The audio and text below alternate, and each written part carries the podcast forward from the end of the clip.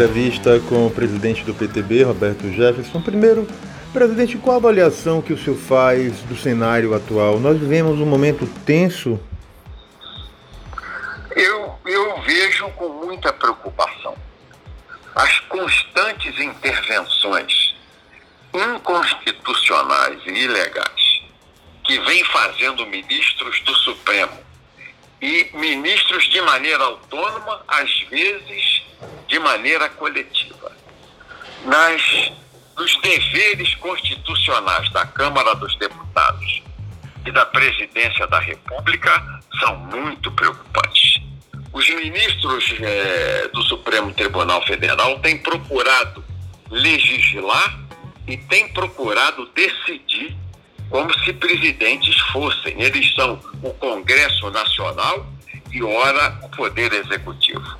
Essa crise é, institucional vai acabar é, desembocando em crise social de dimensões é, de dimensões continentais. Vai ser uma coisa muito grave e é culpa do Supremo porque é uma intervenção absolutamente descabida que ele vem fazendo, desestabilizando a política do país e a paz social.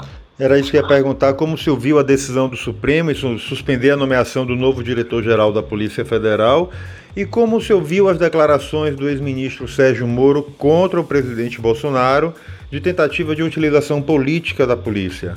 Eu vi ainda a decisão do ministro Alexandre Moraes, quando impediu a posse. É, do doutor Ramagem, doutor Ramagem, indicado hoje chefe da BIM e indicado para o cargo pelo presidente da República como uma indevida, indevida é, é, ação, uma, uma devida intromissão do ministro é, Alexandre Moraes em poderes que são prerrogativas legais e constitucionais do presidente da República. Um absurdo a atitude tomada pelo ministro do Supremo, Alexandre Moraes.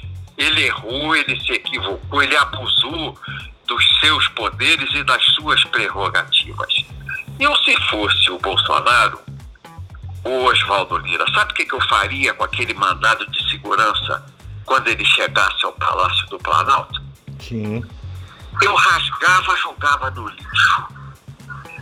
Publicava a nomeação do doutor Alexandre Ramagem para a direção-geral da Polícia Federal no Diário Oficial e dava posse. E mandava o ministro Alexandre Moraes do Supremo e reclamar com o Papa lá em Roma. Eu não acataria essa decisão arbitrária que ele tomou. Isso abriria isso abriria uma crise institucional sem precedentes no país. É claro, mas é a resposta aos abusos excessivos, permanentes, de ações isoladas, autônomas de ministros do Supremo Tribunal Federal. Ou se põe um ponto final a isso, ou ninguém mais governa o país. Em paz, eles vão querer interferir em orçamento, eles vão querer intervir em política sanitária, em política de saúde o, ali, o ministro é, Melo, é, olha, o Melo, o presidente. Celso de Melo. Não, não, o Melo de Alagoas. Collor de Melo. Marco Aurélio Melo é, impediu o presidente de agir na crise de saúde. Amarrou as mãos dele e disse: olha, você só pode assinar cheque. A competência da política de saúde para estados e municípios é competência apenas dos governadores e dos prefeitos. Você está fora. Quem vai falar sobre lockdown, quem vai falar sobre isolamento parcial, quem vai falar que remédio usar, são os prefeitos e são os governadores. Você está fora, Bolsonaro. Você assina apenas o cheque mandando o dinheiro do orçamento para os estados. Então, uma interveniência no governo na ação do Ministério da Saúde. Isso vai parar onde? Isso vai parar onde? Então, o Supremo está provocando essa crise institucional. E para você testar até onde vai a ameaça dos ministros do Supremo, você tem que reagir. Porque o Temer não reagiu, os ministros subiram no cangote dele. A Dilma não reagiu, os ministros subiram no cangote dela. E se o Bolsonaro não reagir, eles vão subir no cangote dele. Então, a minha, a minha, o meu conselho ao presidente Bolsonaro é o seguinte: Corcoveia, joga no chão, joga no chão esse ministro, desafia ele a tomar uma atitude depois que você desobedecer é, esse mandato que é inconstitucional, que é ilegal. Rasga, joga fora e manda ele lá recorrer ao Papa em Roma para tentar mudar uma, uma, uma decisão sua. O Procurador-Geral da República, Augusto Aras, pediu investigação ao Supremo sobre as declarações que Moro tinha feito a, a Bolsonaro e a participação do presidente no ato contra a democracia em Brasília. Uh, e o Supremo autorizou essas investigações. O que esperar desses, desses inquéritos? Eu não espero, eu não espero muita coisa. Porque eu não vi ato contra a democracia do presidente comparecer numa passeata, numa aglomeração. Toda democracia é ruidosa, não é? Você tem aí as passeatas a favor da maconha, você tem aí a, a, a passeata a favor dos gays, não é? Você tem a, as passeatas a favor do direito da mulher, você tem as passeatas pela implantação no Brasil do regime comunista, o que é uma revolução à ordem política e social. Então, você não pode ter uma manifestação de gente que deseja uma ditadura de direita. Tem a passeata a favor da ditadura de esquerda, comunista. Não pode ter a passeata a favor da ditadura de direita. Quer dizer, é uma, uma questão ideológica.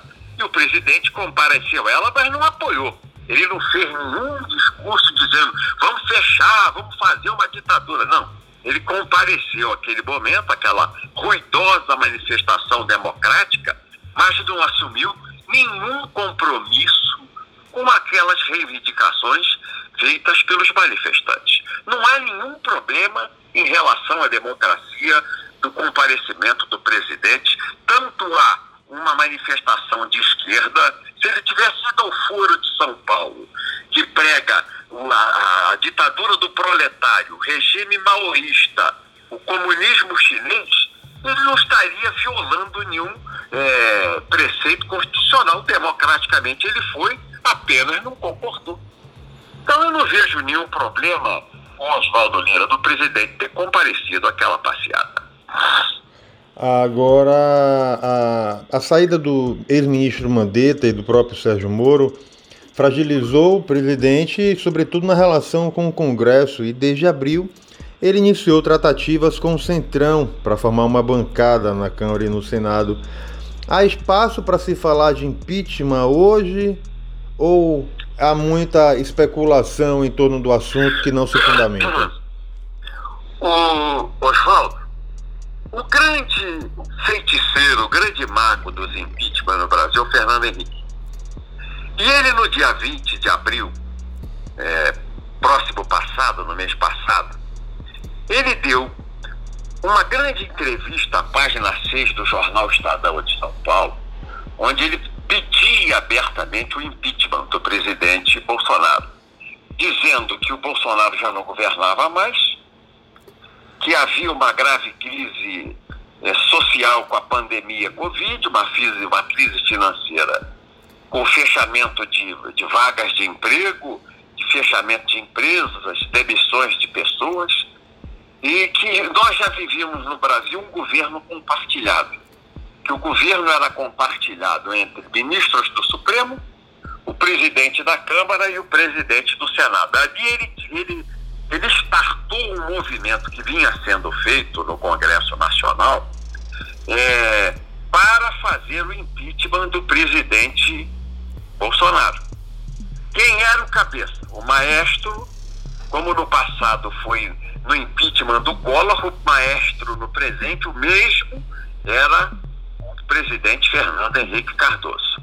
Aí o que, que ele faz nesse concerto aí com Rodrigo Maia, com Dória, com Witzel, com Alcolumbre, com Alexandre Moraes, com Celso Melo, esse grupo mais ativo aí no tenta, na tentativa de provocar o impeachment do presidente é, naquela hora, naquele momento.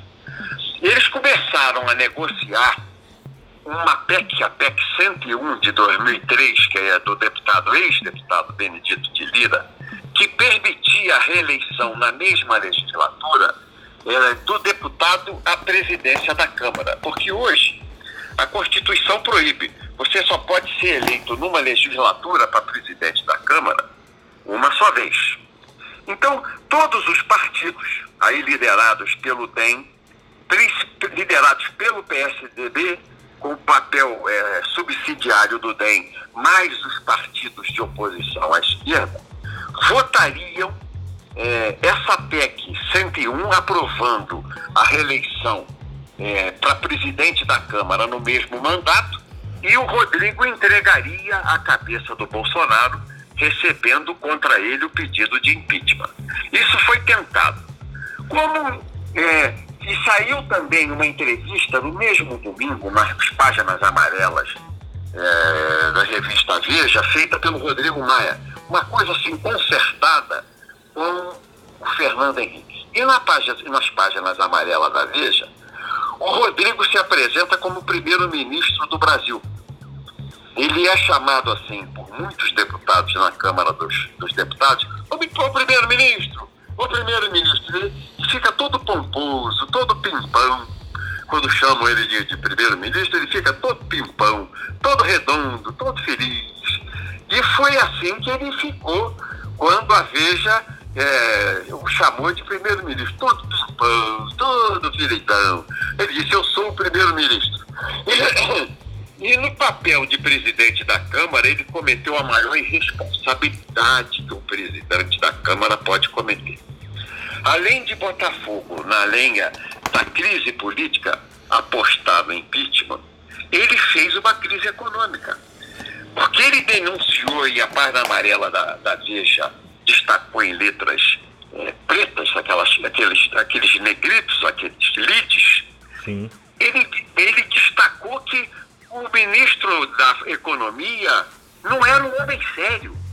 Falou, Guedes não é um homem sério. Isso na segunda-feira, véspera do feriado de 21 de abril. Na, na quarta-feira, dia 22, caiu a bolsa, subiu o dólar e os juros de contratos futuros dispararam. As empresas pararam as suas atividades, aumentou, aumentou o número de demissões. Quer dizer, foi de uma grandíssima irresponsabilidade o nosso pimpão, primeiro-ministro da, da República, o, o Rodrigo Maia, fazendo o jogo orquestrado pelo Fernando Henrique. Aí eu tive a oportunidade, quando denunciei isso no Twitter, de fazer uma. uma como é o nome? Uma, uma, você fala na televisão, eu fiz uma, uma, uma live, uma live com um jornalista chamado Oswaldo Eustáquio, do Paraná. Sim, e denunciei, é, e denunciei isso. Essa live atingiu 2 milhões de, de ouvintes. 2 milhões de pessoas ouviram. E no dia, no dia seguinte, a entrevista da Jovem Pan no programa Pingos não existe, que eu dei uma entrevista no igual, de igual teor, deu 2 milhões e 100 mil pessoas ouvindo a entrevista. Então eu falei para 4 milhões de pessoas que influem na opinião pública nacional, mostrando que havia o golpe do impeachment em andamento. Isso provocou uma grande reação do grupo bolsonarista, porque o Bolsonaro tem com, todo a, com toda a acusação que fazem a ele, essa pressão de mídia, todo dia incessante, e de políticos, todo dia uma pressão incessante de ministro do Supremo, ele mantém firmes 35% de apoios ao seu nome para presidente da República em pesquisa de opinião. Ele tem 35% consolidados ao seu lado. Quando isso aconteceu, essa crise passou. O Fernando Henrique pensou logo, falou, não dá para empurrar o ano. Não vai dar para botar povo na rua fora, fora é, Bolsonaro. Vai dar, vai dar zebra. Aí mudou o discurso. Aí na quinta-feira o Fernando Henrique já sai com aquela pérola nas entrevistas que dá à mídia e no seu Twitter dizendo eles tinham que fazer, forçar, através do Supremo e pressão do Congresso Nacional, a renúncia do presidente Bolsonaro. Aí você vê que dispararam os processos no Supremo a partir daquele momento que o Fernando Henrique, que é o maestro é, dessa crise do impeachment e agora da renúncia, os ministros dispararam. Agora são quatro: Celso Melo, é, é, Alexandre Moraes, Marco Aurélio Melo, é, e agora o Luiz Fux.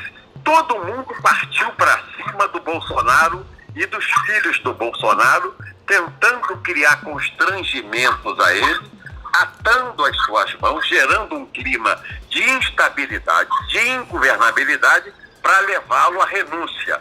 Mas quem é que deu a palavra-chave da quinta-feira, tanto na empresa, na imprensa, como no seu Twitter?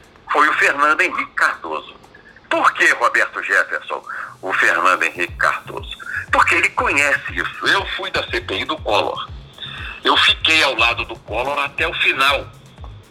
E vi da CPI do Collor que o principal articulador contra o presidente Collor foi o, o Fernando Henrique junto com o Mário Covas em São Paulo. Mas era principalmente o Fernando Henrique. Quando ele conseguiu, junto com o Itamar Franco, que conspirou também contra o Collor, o impeachment do Collor, aliás, não foi impeachment. O Collor, no último momento, renunciou. Foi renúncia do presidente Collor. Eles foram levando a pressão, pressão, pressão, é, fazendo o processo de impeachment e acabou que o Collor renunciou. Quem foi o ministro que o Itamar Franco escolheu para ser o chanceler do Brasil no primeiro momento? Fernando Henrique Cardoso. Depois ele fez do Fernando Henrique Cardoso o ministro da Economia. O, aí o Fernando Cardoso, o Henrique Cardoso, faz o plano real, junto com os economistas e o próprio presidente Itamar Franco, vira o pai do real, se elege presidente da República. Foi a mesma ação que eu estou relatando a você aqui, Oswaldo, foi o que eu testemunhei é, no impeachment do Collor, naquela época, lá no passado, em 2000, é, 2002, se eu não me engano, 2000, em 2000, é, 89, 2000, acabou que o Collor renunciou em 2002. A mesma operação, a, a, a mesma concentração de forças, o mesmo modus operandi do Fernando Henrique com as forças políticas ele está repetindo agora no presente momento contra o presidente Bolsonaro. Por isso eu digo que ele é o maestro é, desse, dessa tentativa de impeachment e ou renúncia do presidente, como ele fez no passado com o ex-presidente Collor. Ah, o próprio Collor falou que Bolsonaro estava repetindo erros que levaram a saída dele do Planalto. Uh, como o presidente Bolsonaro deve se comportar a partir de agora? O, o erro que o Collor é, confessa, vamos, vamos lembrar que é o povo da Bahia, o Collor renunciou, foi acusado de tudo, renunciou, foi absolvido por 10 a 1 no Supremo das acusações feitas contra ele. Vamos rememorar isso ao povo da Bahia, não é? O Collor que era cheio de empáfia, não falava bem com a imprensa, era meio casca grossa, era um cara assim, durão, muito poder. E ele tinha um gravíssimo defeito, ele não fazia política, ele não recebia os políticos no seu gabinete. Esse é o principal erro que o Collor confessa. E colocou na Casa Civil Jorge Bonhausen, que foi o principal articulador contra o Collor, junto com Itamar Franco a favor do impeachment e depois a favor da renúncia. São coisas do passado, é a história. É... Aí o que, que o Collor está dizendo? Que o, que, o, que o Bolsonaro comete o erro de, de enfrentar a classe política sem fazer concessões, que foi o erro dele no começo do mandato é, de seu governo. Ele enfrentou a classe política, o Congresso Nacional, sem fazer concessões ao Congresso Nacional. Aí... E, o, e aí, aí o presidente Bolsonaro tem incidido nesse erro, porque ele tem, é, ojeriza aquela velha política do toma lá da cá. Era justamente sobre isso que eu ia falar. O presidente se elegeu, inclusive, sobre esse discurso de uh, cessar essa relação promíscua do fisiologismo entre o Planalto e o Congresso. No entanto, ele começa a sinalizar apoio ao Centrão para tentar formar uma bancada que lhe dê a mínima tranquilidade dentro da Câmara e do Senado. Não é um contrassenso isso? Se não fizer, ele vai cair. O Collor mesmo já está dizendo. O presidente Bolsonaro, ele, ele não rouba e não deixa roubar. Não vai ter PC Farias na vida dele. Não vai ter um Pedro Collor que vai dar uma entrevista na Veja acusando o irmão. Você repare que há diferenças. Né? Porque o PC, né, o Pedro Collor vomitou é, na Veja todo o caixador de campanha gerenciado pelo PC Farias naquela época o que levou àquela violenta pressão e a CPI do Collor no Congresso Nacional. Mas o, o presidente Bolsonaro se elegeu por 2 milhões de reais. Uma, uma, soma ridícula para uma eleição presidencial. E não rouba, isso eu assevero a você, não rouba e não deixa roubar. E isso tem levado ao desespero a velha política no Congresso Nacional. Os velhos políticos aquela velha maneira de fazer, toma lá da cá, política de coalizão, nomeia um carguinho e faz faixa dois para eleição. Isso não está vendo é, no governo do presidente é, Jair Bolsonaro. E olha o momento que a crise chega ao paroxismo, na véspera das eleições municipais. Ele conseguiu tocar assim, sem receber políticos, sem fazer nada de troca de cargo, nomear político para cargo, o ano passado inteiro e fez reformas seríssimas, como a reforma da Previdência, que nenhum governo teve condições ou coragem de fazer. E o presidente Bolsonaro fez. Agora, esse ano, você veja que na véspera do último prazo de filiação partidária, 4 de abril, a crise eclode. É, é Rodrigo Maia, é o Columbre, é, são políticos do Congresso Nacional, é o governador Dória, é o Witzel. Qual é a razão disso? Não tem dinheiro para fazer eleição de prefeito e vereador. A eleição de prefeito e vereador, ela é a base, ela é o pilar das eleições de 2022 para deputados, é, senadores, governadores, senadores e presidente da República. Quem não construir bases agora não tem condições de disputar as eleições de 2022. E aí tocou o desespero na, na, na velha política. Porque isso aí é igual viciado em cocaína. Se não cheirar dinheiro, não sai de casa. É que nem o Gedel Cunha Lima. Tinha 52 milhões escondidos em, mala de dinheiro num apartamento em Salvador. E a classe política, a velha política, faz assim quer ter a segurança de ter o dinheiro para poder financiar o vereador e financiar o prefeito. E o presidente Bolsonaro, que não rouba, que não deixa roubar, está de pé na porta do cofre do Tesouro Nacional, está gerando essa monstra crise de insatisfação, essa crise de abstinência da velha política que não vê dinheiro nas vésperas da eleição. Então é uma, é uma crise de abstinência e sobrevivência daquelas velhas práticas da velha política. Há um levantamento. Mas o, presidente. Pode falar. Pode falar. O, mas o presidente ele tem que sobreviver. Não tem partido santo. Você veja.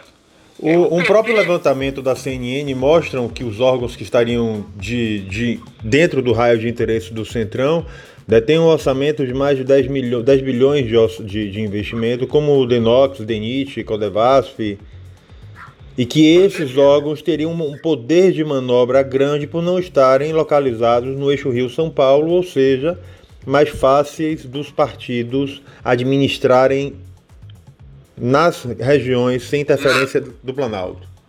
Na surdina, isso quer dizer o quê, Oswaldo? Na surdina fazer caixa. É isso que a, é CNN, né? Isso. Levanta, levanta, quer dizer, na surdina, longe do, dos olhos da imprensa, longe dos olhos do povo, dos, dos órgãos de fiscalização, fazerem caixa.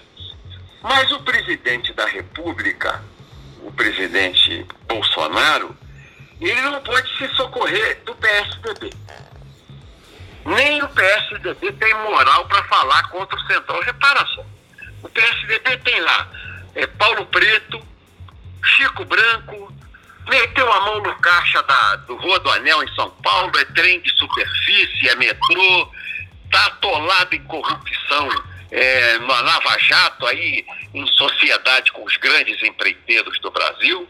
O MDB é metido até o pescoço na Lava Jato com os empreiteiros, metido no petrolão junto com o PT, roubo na Petrobras, roubo na Eletrobras, roubo no BNDES. Não pode falar, não tem condição de falar.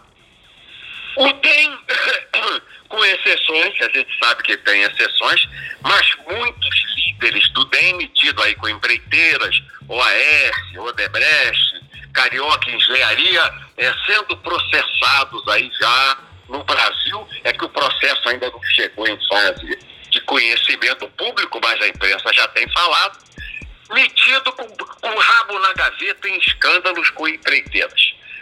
Então o Centrão, o Centrão também tem um monte de gente viciada nesse jogo.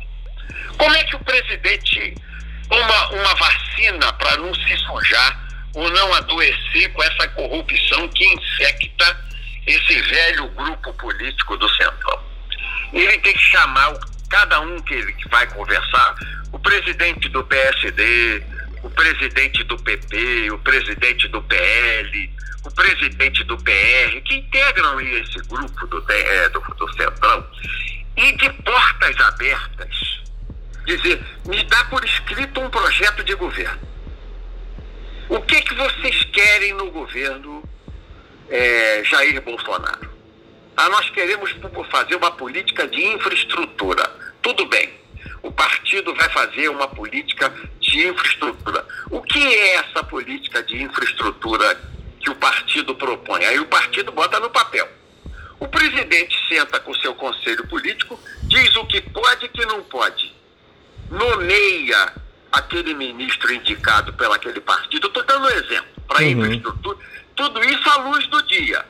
Abre aquela carta de compromisso, como é em todo mundo democrático. É assim na América, é assim na Inglaterra, é assim na França, todo mundo democrático é assim. Ele pega aquela carta de compromisso e publica na imprensa. Olha aqui, eu estou nomeando esse partido para a política de infraestrutura com esse compromisso de fazer essa gerência, essa gestão. No primeiro ruído de corrupção, o presidente tem que ser inclemente, demitir o ministro e mandar instaurar inquérito criminal.